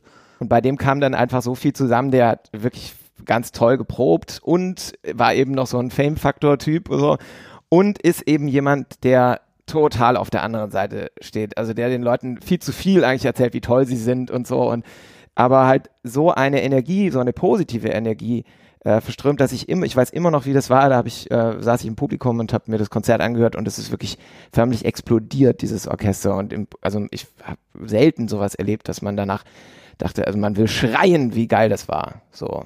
Also es war ganz toll. Ich habe hab AG Uhr hier auf, auf meiner Liste äh, von, von kuriosen und besonders exzentrischen Dirigenten. Wir kennen ihn alle, oder? Ja, wir Ja, ja. kennen ihn alle und haben alle, glaube Viel mit ihm gespielt. Ja. Deutschklang. Ja, ja Deutsch genau. klang. Klang. Klang äh, Pizzicato nicht eilen, wobei Ja. ich echt sagen muss, das ist so die, die beste. Weisheit, äh, ja, die beste Weisheit, die ich bei ihm bekommen habe, wenn ich Pizzicato sehe, denke ich, nicht eilen, weil, weil er es mir halt einfach gefühlt 200 Mal gesagt hat. Pizzicato heißt nicht eilen. Äh, wir haben sogar ein T-Shirt geschenkt bekommen, wo es drauf stand und solche Sachen. Ähm, aber also ich kann es jedem mal empfehlen. Es, es, gibt, es gibt ein ganz, ganz tolles Video von AG Uhr, um mal so ein bisschen zu verstehen, was so ein Dirigent alles machen kann und was da so auf der anderen Seite passiert, weil man sieht ja so, äh, im Publikum sieht man ja Mimik und solche Sachen gar nicht. Und es ist bei, bei so jemandem wie AG Uhr durchaus interessant. Es gibt so ein Video von ihm, wo er irgendwie Condit Suite dirigiert und ähm, das ist, also es äh, ist äh, eine, eine höchst, also quasi, wenn man so sagen kann, so was maximal geht, was man machen kann, an Emotionen herauslassen und zeigen und präsentieren. Ich glaube, mehr als das geht nicht. Also äh, zieht's euch rein, Condit Suite äh, von AG Uhr. Ähm, das ist, glaube ich, mit Stück von. Bern, von Bernstein. Ja, ja, von Bernstein, genau, ja, ja. Äh, und ich habe es auch mal mit, äh, mit ihm gespielt, Condit Suite, und es war, also, es war irgendwie cool, weil es ist irgendwie eines seiner Lieblingsstücke und es gab immer so eine Stelle, da hat er, hat er so dirigiert, als würde er fechten und hat dann immer so böse geguckt. Ähm, aber irgendwie motiviert es einen dann schon, also, dazu. Bisschen viel Show. Ja, aber- Ja, Er ist sehr. auch ein Showmaster. Ja, inzwischen ja. muss man also, das, sehe ich das, also so, das ist interessant bei dem. Ja, also man, man spielt die ersten Hochschulorchesterprojekte und denkt sich, boah, wie unglaublich, was der für Energie hier frei macht. Und dann merkt man, oh, er sagt aber die gleichen Sachen zu, weiß nicht, Bruckner wie zu Mozart. Und also so emotional und also es wiederholen sich viele Sachen.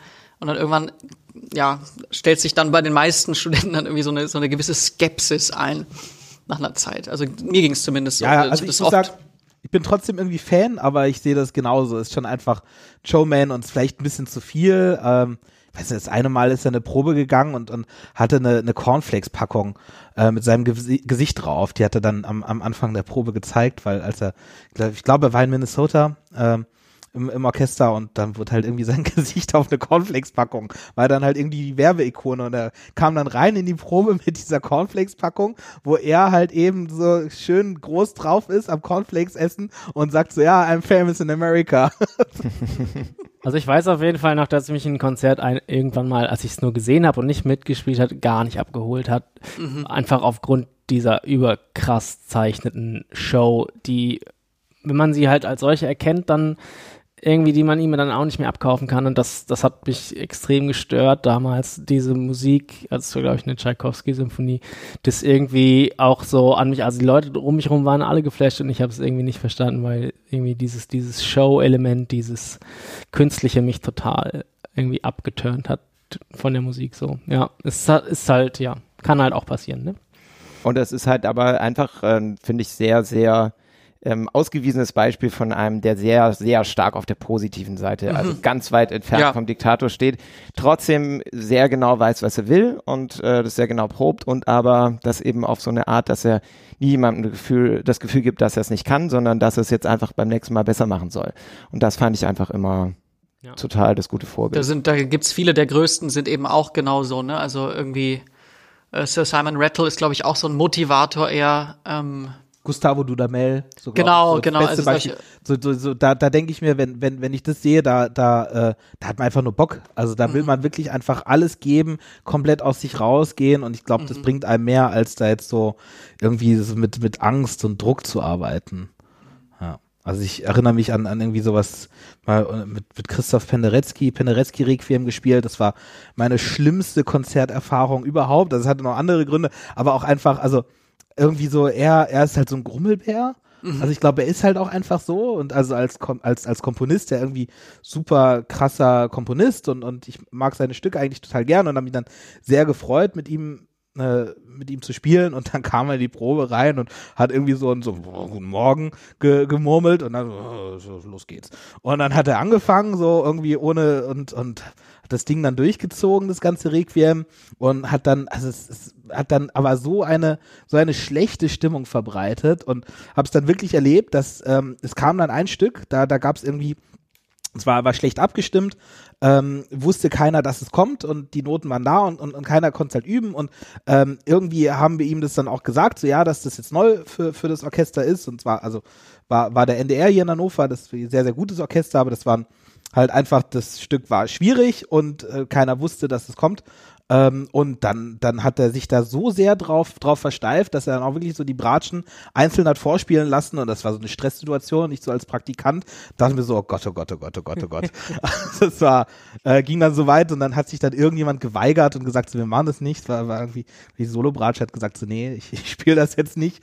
Ähm, und dann war dann vorbei, aber das, das ging dann, ging dann so weiter und dann, dann habe ich mich auch erstmal eingeschlossen und das, das Ding, ich konnte es eigentlich schon, aber nochmal, nochmal noch mal geübt wie so ein wie so ein Verrückter und dann ist mir im, im Konzert in Hamburg äh, auf der auf der ersten Seite die Seite gerissen ähm, und ich bin nicht ins Stimmzimmer gekommen und dann habe ich es halt hab, musste ich äh, ja äh, bin ich dann abgetreten und äh, äh, hab hab mir die Grütze da angehört und äh, ja das geübt wie so ein Verrückter und und hab, hab so zwei Minuten gespielt und fertig ja, das ist dann auch nur, nur gerecht, oder? ja vielleicht ja hat sich ja- hat Ist sich den so Kollegen in den Rücken gefallen durch zu viel Üben. Ähm, habt ihr Beispiele für schlechte Dirigenten? Wir müssen ja jetzt keine Namen nennen, aber Oh, Doch, also, ich habe eins. Sorry. also mit Namen oder? Ja, mit Namen. Mhm. Beethoven. Beethoven, ja. Nein, ist nur geil. Ich habe, ähm, wir haben vor zwei Wochen so einen ähm, Workshop gegeben für ähm, Jugendliche und junge Erwachsene, die selbst ein äh, Konzert kreieren sollen. Wird es auch irgendwann mal geben, da werden wir bestimmt nochmal drüber reden. Ähm, und äh, in dem Zusammenhang ging es natürlich um Beethoven, weil nächstes Jahr und Beethoven Jahr und so weiter. Und äh, Marion Leuschner vom Beethovenfest hat, äh, war auch mit dabei und hat uns zwei Stunden lang einfach ganz viel über Beethoven erzählt.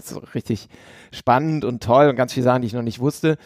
Ähm, und sie hat auch darüber geredet, wie er wohl dirigiert haben soll. Und Beethoven war wohl tatsächlich lustig, weil wir vorhin über Mendelssohn gesprochen haben. Ähm, der hat nur die Emotionen dirigiert. also der hat anscheinend überhaupt nicht den Takt geschlagen.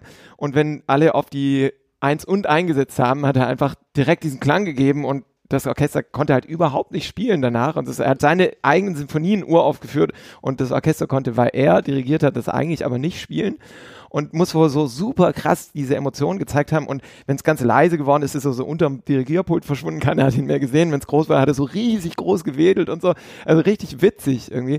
Und es zeigt natürlich auch ganz viel über Beethoven so, ähm, was ihm wichtig war. Und finde ich aber irgendwie auch toll, weil es gibt ganz viele Leute, die sagen, dass der Dirigent vor allem den Takt schlagen soll und vor allem organisieren soll. Und diese Emotion soll aus dem Orchester kommen. Und äh, wenn dann der Komponist, also wenn man das hört, dass der Komponist selber, dass ihm das eigentlich völlig wurscht war, also wo so eine Eins oder eine Drei ist, sondern die sollen einfach die Emotionen spielen, fand ich irgendwie super. Aber fürs Orchester Hat ja äh, nicht nur geklappt. Die eine Hälfte der Seite, ja genau. Also schlechte Dirigenten erlebt man, naja, also die sind natürlich dann auch nicht hauptberufliche Dirigenten. Also wenn man so diese typischen Weihnachtsmucken, die jetzt alle so auf uns zukommen und die man jetzt vielleicht auch schon, äh, also da ne- nenne ich auf keinen Fall Namen, ähm, aber also da hatte ich jetzt schon einige, äh, einige Konzerte, auch sehr kürzlich. Und ja, da ist es halt dann immer so, dass, dass man als Konzertmeister dem Dirigenten eher so ein bisschen helfen muss. Man muss immer gucken, okay, das wird er auf jeden, man kann dann schon die Fehler voraussehen, mehr oder weniger. Okay, wird das zu langsam anfangen und dann schneller werden. Das heißt, man muss schon beim Einsatz schneller beginnen, als er das eigentlich zeigt, zum Beispiel. Das sind so, so Sachen. Oder man muss, man muss irgendwelche Enden, die er auf jeden Fall verschlagen wird, muss man äh, quasi wie ein Dirigent selber dann äh, In die äh, in die Hand nehmen. Ja, und die zeichnen sich natürlich dadurch aus, dass sie vor allem auch ganz schlecht proben und also irgendwie ganz viel zum Beispiel durchlaufen lassen und dann nicht verbessern. Dann, dann, oder, oder, oder total überfordert. sind total überfordert. Das sind häufig solche, solche Chordirigenten eigentlich, die, die so einen Kirchenchor haben und die sich dann für zwei, drei Projekte pro Jahr mal so ein Orchester gönnen. Ähm, und damit natürlich immer so ein bisschen überfordert sind. Und das ist, das ist irgendwie aber auch ähm, immer wieder, glaube ich, ganz, ganz heilsam für so ein Orchester, mit solchen Leuten zu arbeiten, weil, weil man ist dann wirklich darauf angewiesen, man kriegt keine Hilfe, man, man muss das alles durch Zusammenspiel lösen. Und ähm, wenn man dann die Haltung annimmt, okay, das, das muss alles, diese ganze Organisation muss vom Dirigenten kommen, dann äh, ist man verloren und, und macht ein, spielt ein schlechtes Konzert. Das ist, also, Und damit hilft man ja auch dem nee, Dirigenten man muss, man muss, so. Also auf die Art ja schon. Also ist ja ganz lustig, denn unsichere Dirigenten, die total überfordert sind, einmal im Jahr plötzlich da diese ganzen Musiker vor sich sitzen zu haben, mit denen sie sonst nie arbeiten können, plötzlich eine Partitur nicht vierstimmig wie so ein Chor, sondern viel mehr Stimmen, Instrumente, die sie irgendwie, bei denen sie sich vielleicht nicht auskennen und es passiert ganz viel gleichzeitig so, also es ist ja echt tatsächlich auch relativ anspruchsvoll, dieser Job. Ähm, und wenn dann das Orchester aber gut spielt, dann passen sich ja auch die Dirigenten an das Orchester an und schlagen dann das Tempo, das das Orchester spielt, so, ne? Und deswegen sind die oft dann auch ganz dankbar. ja, die sind ganz glücklich immer, ja. ich, ich hatte mal hatte mal genau auch so ein Konzert auch mit mit Chor und da hat der ähm, der Dirigent war sehr nervös und hat irgendwie im Konzert die Reihenfolge vertauscht und ähm, hat dann irgendwie weiß nicht, hat dann so, so ein ganz, das haben wir jetzt auch nicht so gesagt, so was so ein äh, Dirigent für Impulse gibt, ist ja auch wichtig. Man, man kann ja so, so einen ganz leisen Einsatz geben, wenn man den so ganz zart gibt oder halt eben, wenn man ihn kraftvoll gibt, dann sehr ganz lauten. Auf jeden Fall hat er halt irgendwie gedacht, es kommt ein Stück, was sehr, sehr leise beginnt und hat dann so einen ganz zarten Einsatz gegeben und wir dachten uns alle so, hä, was passiert da gerade? Und dann haben halt eben die Trompeten losgelegt und alle und es war halt super laut und er hat sich halt so erschreckt. Wir haben halt einfach gespielt, weil wir gemerkt haben, so, okay, gut, das, was da jetzt vorne passiert, müssen wir jetzt einfach erstmal ignorieren, weil er, weil der ganz woanders ist und uns war halt so ein Stück, was halt super laut losging und eher schnell und so und haben einfach gespielt und er hat sich halt so erschreckt, dass er irgendwie so erstmal 20 Sekunden lang gar nichts gemacht hat. Wir haben dann gespielt und dann ging's dann, dann, dann ging's dann irgendwann wieder, aber das war, also es gibt auch ein Video davon, ich habe es leider nicht, aber äh, ich würde es gerne sehen und allein dieses Gesicht von ihm war, war äh, preis, also war Wahnsinn. Aber es gibt natürlich auch die, die professionellen, äh, sozusagen High-Rolling, die in den größten Häusern zu Hause sind, Dirigenten, die aber gleichzeitig auch eine Vollkatastrophe sind. Also ich erlebt auch man auch erlebt. immer, immer wieder, wie wahnsinnig schlecht ähm, Leute sein können, die in solchen Führungspositionen ähm, woran das genau liegt, kann man nicht genau sagen. Also es ist oft sind es so politische Entscheidungen, Marketing-Dinger. Aber also es soll, man soll nicht auf die Idee kommen, dass nur weil der Name groß ist, dass man da jemanden hat, der irgendwie äh, wirklich fähig ist. Oft genug sind die Orchester wahnsinnig äh, sauer nach irgendwie so einem Projekt. Also es kommt sehr oft vor in, in, äh, in größeren Orchestern, dass, dass man das Gefühl hat, die Leute würden den am liebsten umbringen, der da gerade auf der Bühne steht. Darauf wollte ich übrigens auch noch mal kurz eingehen, weil das immer zu, zu kurz kommt bei der, bei der Dirigent als Diktator-Diskussion. Man muss natürlich auch immer sagen, ähm, Staatskapelle Berlin zum Beispiel, wenn da jemand hinkommt, der wahnsinnig nett ist, der vielleicht ganz gut dirigiert, aber der nicht diese Aura hat, der nicht so diesen, dieses Ego auch mitbringt, von wegen, ihr seid alle, ihr steht alle in gewisser Weise unter mir, ich bestimme jetzt hier. Egal, ob- obwohl ich weiß, dass du als Konzertmeister, der da du da sitzt, wahnsinnig toller Musiker bist und das wahrscheinlich auch gut machen könntest und eine tolle musikalische Vision hat. Wir, wir machen jetzt meine musikalische Vision. Also die, es gibt genug Orchester, die Dirigenten komplett zerstören auch. Also das muss man auch sagen. Also diese, dieser, äh, diese Diskussion ähm, ist auf diesem Auge manchmal ein bisschen blind, was, was so passiert, wie Orchester Dirigenten auch auflaufen lassen können und, und äh, mit was für Mitteln da, äh, also auch Leute vom Orchester aus zerstört werden auf der, am Dirigierpult. Da wird dann einfach gesagt, ach nee, das haben sie nicht gesagt, so. Oder also einfach so sich, sich blöd stellen oder irgendwie absichtlich schlecht spielen oder absichtlich falsch spielen. Das kommt durchaus auch bei Profiorchestern vor, weil dann so ein Machtkampf entsteht. Stimmt, und man muss ja auch irgendwie sagen, dass so, so demokratische Ansätze in solchen Orchestergebilden tatsächlich auch schwierig sind. Also es, Mhm. es braucht einfach auch eine Person, die das Heft irgendwie in die Hand nimmt und äh, Ansagen macht und natürlich auch irgendwie diese 140 Individuen, die irgendwie tatsächlich äh, teils komplexe Persönlichkeiten sind, die alle jahrelang studiert haben, in klasse Stellen, Positionen sind, alle selbst irgendwie Solisten sind, ähm, ein riesen Ego haben und so, die dann alle irgendwie zu vereinen, das, äh, da brauchst du auch irgendwie ähm, Aura, Führungskraft und all dies so. Das, ohne geht's gar nicht. Also, das, ja. nee, Entschuldigung, ich habe ich hab schon so Weil viel gelabert. Immer gleichzeitig. Schön, aber ihr, ihr, seid, ihr seid so höflich dabei. Du könntest hier vergessen. Nein, bitte, Ähm, Thomas. nein, du. aber ich wollte jetzt unbedingt mal sagen, und zwar, ähm, vielleicht was, ähm, was man sich, ähm, wenn man keine Musik macht, auch äh, vielleicht als Vergleichsfeld ähm, so ganz gut vorstellen kann. Ich habe mich mal mit Mirko Slomka darüber unterhalten, ähm, der ja lange Zeit äh, Cheftrainer bei 96 war. Ich Neulich noch mal kurz. so, warte mal, gibt es noch einen Dirigenten, der Mirko Slomka heißt? Oder? Nein, tatsächlich mit dem Fußballtrainer Mirko Slomka, der die glorreiche Zeit in Hannover miterlebt hat und neulich nochmal eine nicht so glorreiche. Ähm, und äh, der äh, meinte halt, er würde total gerne mal dirigieren, ähm, so ein Orchester dirigieren, weil er ganz viele Parallelen sieht. Und das fand ich dann total spannend. Wir haben dann genau darüber geredet, also was macht einen guten Trainer aus, was macht einen guten Dirigenten aus. Ich glaube, es ist tatsächlich sehr vergleichbar. Denn du brauchst auf dem Fußballfeld brauchst du einen Trainer, der den Leuten vermittelt, meine Idee vom Spiel ist die beste. Obwohl da lauter super Fußballer sind, aber ich kann euch trotzdem sagen, wenn ihr in die Richtung spielt, werdet ihr richtig geilen Fußball spielen. Und ähm, wenn du das aber denen quasi aufzwingst, ohne dass sie auch selbst das Gefühl haben, dass es vielleicht die beste Version ist, dann werden die einfach nicht das machen, was du ihnen sagst. Also kannst im Spiel dann auch einfach nicht mehr so eingreifen. Und ähm, genauso ist es beim Dirigenten eigentlich auch. Du musst ähm, einfach jemand sein, der ähm, so eine tolle Vision von diesem Stück hat, dass alle sich quasi dem gerne anschließen und sagen, ja, ich habe vielleicht eine ganz andere Idee, aber ähm, das, was du mir gerade erzählst, macht irgendwie total Sinn. Und du bist auch so ein Typ, der vom Charisma und, und, und von der Art, wie du mit uns umgehst, uns irgendwie alle mitnehmen kannst. Und dann gehen wir aufs Feld und ähm, sind eine Mannschaft und haben richtig Bock. So, und ähm, das fand ich irgendwie spannend. Das ist, wir haben dann auch mal äh, überlegt, ob wir ihn mal uns dirigieren lassen. Das ist aber irgendwie nicht zustande Du kannst ja mal Schade Hannover eigentlich. 96 trainieren, Thomas. Ja, hätte ich eigentlich Bock. Man Oder mich Gedanke so würde. aufkommt, ja, genau. Aber es ist ja auch so ein Ding, so Manager dirigieren, da gibt's ja auch solche, solche Workshops. Ähm, vielleicht ist ja, ja, dirigieren bringt es halt wirklich auf den Punkt. Du hast dann wirklich diese, diese, die viele Menschen vor dir und manchmal weißt du vielleicht auch gar nicht so genau wohin, aber du musst es dann irgendwie einfach nur geschickt verpacken ähm, und dich geschickt präsentieren und um dann halt irgendwie ein gutes Ergebnis rauszuholen. Ist halt krass, ne, wenn einem 80 Leute die ganze Zeit bei der Arbeit zugucken. Und äh, 80, äh, also nicht 80 Leute, die nicht wissen, wohin mit sich, sondern die eigentlich schon eine ziemlich gute Vorstellung von dem haben, was sie wollen. Äh, und dann musst du denen dann deine Vorstellung vermitteln. Tja. Was hat dich denn dazu motiviert, Dirigent zu werden?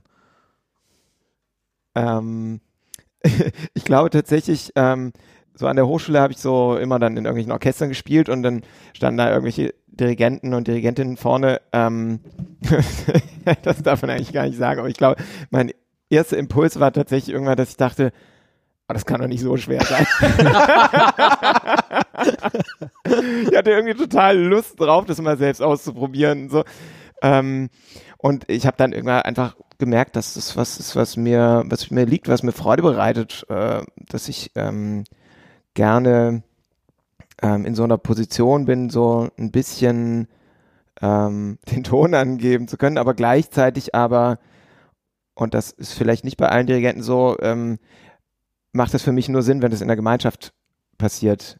Ähm, so ich habe auch ein Weilchen lang überall irgendwie dirigiert und war dann da irgendwie eine Woche im Hotel und hatte dann Vormittagsprobe, bin wieder in mein Hotel gegangen und es hat mir so überhaupt nichts gegeben. Ich hatte mit dem Orchester gar nichts zu tun, mit denen geprobt, Konzerte gemacht und so weiter und dann war ich wieder weg und ich habe nach der Woche gedacht, ich höre so, sofort auf zu dirigieren, weil ich nicht wusste, warum ich das mache. Für mich ist das nur schön, wenn ich das Gefühl habe, wir haben alle zusammen irgendwie in diesem Konzert was gemeinsam erlebt und was auf die Bühne gebracht, was uns allen wichtig war. Und ähm, da dann aber gleichzeitig das so ein bisschen steuern zu können und so, ähm, ist schon was, was irgendwie auch cool ist. Und so diese Machtposition zu haben, ähm, ist manchmal sehr fein. Vielleicht ganz kurz zum Schluss. Ähm, habt ihr Lieblingsdirigenten? Ja, Carlos Kleiber ist natürlich immer so ganz oben auf der Hätte ich auch Liste. gesagt. Ja, geil, ist auch meiner. Ja, aber auch Abado finde ich ganz, Ja? ganz Hm. großartig. Also ich würde, glaube ich, sogar auch so ein, okay, wie heißt der? René Jacobs finde ich zum Beispiel. Also der ist jetzt vielleicht nicht der beste Dirigent an sich vom Dirigentischen, aber also so, ich, ich schätze die Aufnahmen einfach sehr, so was der so an, mit dem Freiburger Barockorchester und so macht, finde ich zum Beispiel ganz großartig. Mo, hast du jemanden? Ne, waren alle schlecht. Weiß ich nicht. Also ich fand äh, Sylvain Cambrille beeindruckend, Ah. aber einfach weil der so eine ja, spannende Art mit den, also es war auch ein Jugendorchester und es war irgendwie spannend, wie der gearbeitet hat. Ich finde, der hat tolle Klangvorstellungen gehabt, der hat halt neue Musik gemacht, Lulu und so. Und das war irgendwie beeindruckend. Ähm, auch ganz eigen, ge- eigener Stil irgendwie, wie er dirigiert. Es sieht wirklich teilweise so grobe Bewegungen, sehr, äh, ja, sehr eigenart, eigen so, aber ähm, ja, fand ich irgendwie überzeugend, ja. War irgendwie prägend für mich, aber ja. Ja, Carlos Kleiber ist wahrscheinlich einfach so, und Abado auch, ähm, so ein Beispiel dafür, wie, wie inspirierend Musik gespielt werden kann. So, dass man das Gefühl hat, ist in jeder einzelnen Note sind alle im Orchester so höchst erpicht darauf, so, das so lebendig wie möglich zu spielen. So, und das ist ganz toll. Ja, und ich glaube, Kleiber war auch einfach, Kleiber war ja jemand, der, der war ja nett, ne? Also, der Also man ja muss sich mal diese, diese Proben angucken. Also es gibt, Ich liebe das. das, ist- das ist ganz es, toll, ja. aber man, es gibt auch, äh, sobald er gemerkt hat, es wird gegen ihn konspiriert oder sowas, also es gibt irgendwie Gegenstimmen, hat er gesagt, ah, ich bin da kurz mal weg. So, Pause, Pause, und dann ist er mit seinem Cabrio, ist er weggefahren. Ja, War dann Kleiber hat einfach- auch ganz viel, hat ja ganz viel abgesagt. Genau, war Der dann einfach weg. bekannt, war aber so, so, äh, ne, so Wiener Philharmoniker hat er viel gemacht und so war auch so jedes, äh, die meinten wohl so jedes zweite Projekt ist halt einfach, hat er nicht gemacht. Also, ja.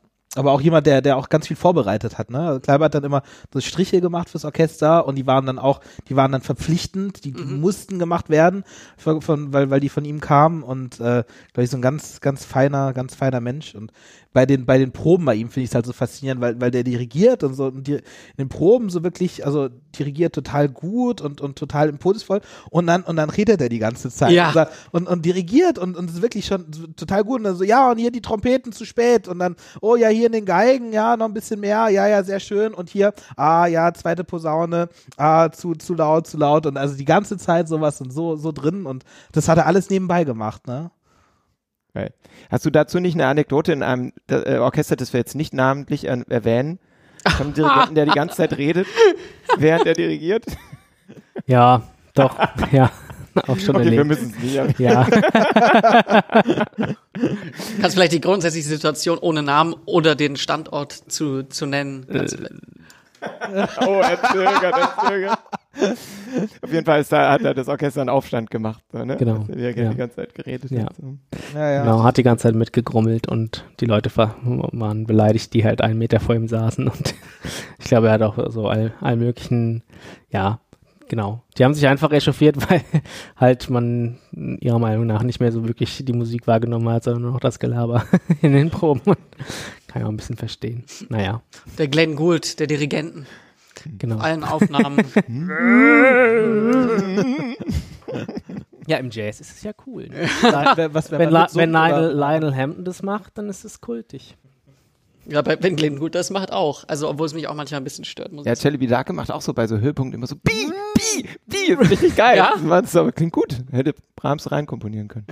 weiß noch, bei, bei meinem, äh, ich war ganz beeindruckt von, von dem ersten Dirigenten, der irgendwie Einfluss auf mich hatte. Das äh, äh, war im, im, im LJO Baden-Württemberg und, und der hat einfach alles mitgesungen. Das war, das war wirklich toll. Einfach alles mit, der hat einfach immer gesungen, der hat alles, der war da und bum, bum, bum, bum, bum, alles, der hat einfach immer, Hat er dann auch noch was gehört, oder? ja, ja, es war jetzt nicht so laut, aber so wenn du vorne Ja. saßt, dann hast du schon mitbekommen. Der hat einfach immer, ähm, ja, Gibt's viele. ja, Gibt's viele. also Christoph Also, Williken, I Ivan Fischer zum Beispiel macht das, auch ein toller Dirigent. Immer wenn ich Aufnahmen von dem sehe, dann sieht man auch, wo er mitsingt. Oder singt sehr viel mit, ja. Na gut, ja, dann sind auch letzten Endes die Dirigenten äh, bei uns heute nicht, nicht nur schlecht weggekommen. Ähm, wir haben ein paar Veranstaltungshinweise oder äh, einen Veranstaltungshinweis, vielleicht habe ich noch was vergessen. Wir spielen im Februar Kinderkonzerte in Hannover und Celle. Bis dahin äh, erstmal nichts vom Orchester im Treppenhaus. Nur oder? die Not persönlichen Doch, in Notfallkonzerte. drei Tagen spielen wir noch in Friedrichshafen. Disco. Stimmt, wir spielen Freunde. Disco in Friedrichshafen. Ein letztes Mal die Disco-Maschine ausgepackt und das am Bodensee. Dieses Jahr, ja. Wie- Ich fahre, glaube ich, neuneinhalb Stunden von Hamburg mit dem Zug. Äh, Katastrophe. Bodensee. Dann bleibt mir, bevor wir nur noch in unser äh, Musikstück zum Schluss äh, überleiten, nur noch ähm, ein Danke an alle fürs Zuhören. Liked uns auf Facebook, gebt uns Bewertungen, ähm, besucht das Orchester im Treppenhaus auf Facebook und Instagram. Ähm, sagt uns, äh, wie ihr diese Folge schickt und auch einen Aufruf äh, an diejenigen, die uns zuhören, die selber Musiker sind. Äh, schickt uns gerne eure Aufnahmen. Wir wollen nicht nur im eigenen Saft baden, sondern wenn ihr Aufnahmen von euch habt, die wir, die wir spielen sollen, ähm, immer her damit, äh, schickt die an, an podcast.treppenhausorchester.de. Und unser Musikstück zum Ausklang ist die 40. Sinfonie von Mozart in einer Live-Aufnahme von Oh, ich glaube, das ist dieses Orchester im Treppenhaus, was da spielt, ja. ähm, ja, das ist schon ganz schön lange her. Äh, wir haben das in der, Fünf, äh, vier. 15. Ziemlich sicher. 2015. ja, vier Jahre her. Ähm, in der Marktkirche in Hannover. Ähm, lustig, eigentlich. Ich kann mich vor allem noch dran erinnern, dass wir, dass wir nach dem Konzert ähm, sehr viel Wein getrunken haben. in der Kirche. In der? Kirche. In der Kirche. Und dann haben wir uns nochmal hingesetzt und mit gemischten, Ins- also mit äh, vertauschten Ja! Instrumenten nochmal dieses Stück gespielt. Ja, das war Davon jetzt auch eine Aufnahme. Davon gab es vielleicht- mal eine Aufnahme. Das Ich war, weiß, dass ich da dirigiert habe. Ich weiß noch, dass ich an der Pauke war. Gut, also falls wir, falls wir die ausgegraben bekommen, äh, wird sie nachgereicht. Äh, spielen wir das, das, das, da müsst ihr dann durch. Ähm, bis dahin müssen wir müssen nur entscheiden, spielen wir den ersten oder den letzten Satz? Letzten Satz, würde ich sagen. Letzten Satz. Mozart Sinfonie Nummer 40, der letzte Satz in einer Aufnahme, Live-Aufnahme des Orchesters im Treppenhaus für diejenigen, die noch dabei sein wollen. Ansonsten freuen wir uns auf das nächste Mal.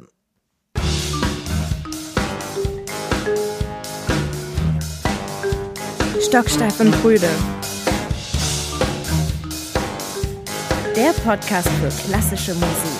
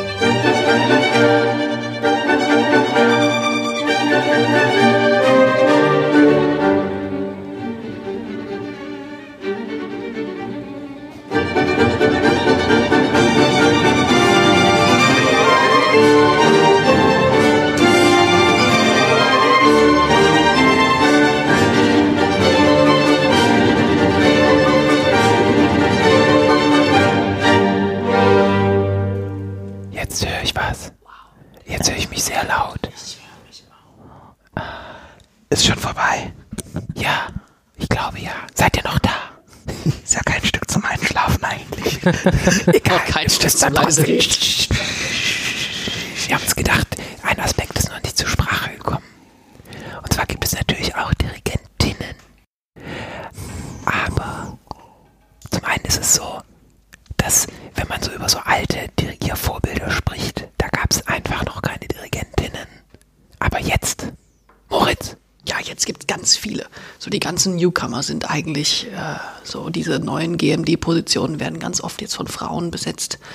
Und das ist, finde ich, eine ganz tolle Entwicklung, weil dieses Tabu, dass das mit irgendwas Männlichem verbunden sein muss, das ist doch schon sehr altbacken. Das war ja früher auch bei Orchestermusikerinnen so, dass die Wiener Philharmoniker ganz lange sich geweigert haben, da irgendwie Frauen aufzunehmen. Orchester zu haben, Im- Im. Orchester zu haben. Und das hat sich Gott sei Dank über die Jahre abgebaut und jetzt gibt's Frauen, auch bei den Wienern. Und genauso ist es auch toll, dass es jetzt einfach ganz viele Frauen gibt, die diesen Beruf äh, verfolgen und damit so erfolgreich sind und einfach zeigen, es geht ja doch. Und es geht sogar sehr gut. Und äh, ja, Ja, und vielleicht sind wir irgendwann auch so weit, dass Frauen genauso große Arschlöcher wie Männer sein können. oh, das